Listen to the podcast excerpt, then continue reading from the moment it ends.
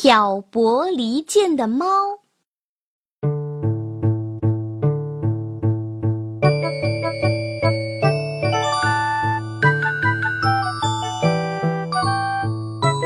一只老猫就快生孩子了，因此它到处找住处，希望能在生产之前找到一个合适的安身之处。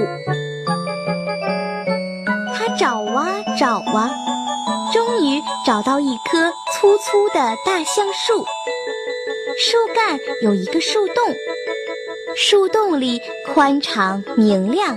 再适合居住不过了，因此猫就窜进树洞里，把树洞当成了自己的家。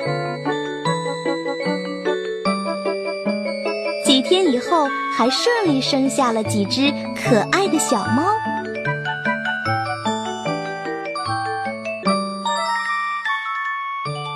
没过多久，飞来一只老鹰。老鹰在橡树边盘旋了几圈，停在树顶说：“嗯，这棵树可真适合居住啊。”于是就在树顶筑巢安家了。一个在树干，一个在树顶，本来是相安无事的。老猫看在眼里，就是感觉不高兴，心想：“这棵树是我先发现的。”老鹰凭什么也住在这里呢？真讨厌！可是老鹰非常厉害，明里猫又斗不过它，只好暗地里寻找机会。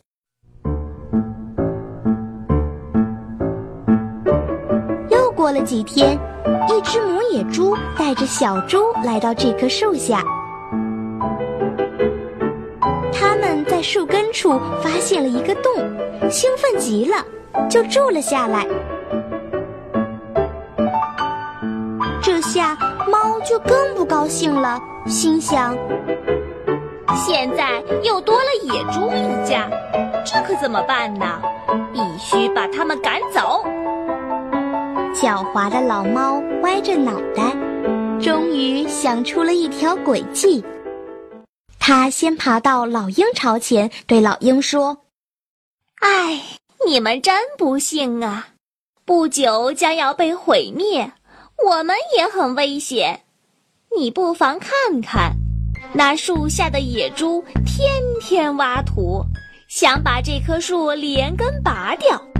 树一倒，它就可以轻而易举地把我们的孩子抓去，喂给他的孩子吃。”一席话说的老鹰心惊胆战，静静地站在枝头，再也不敢乱飞了。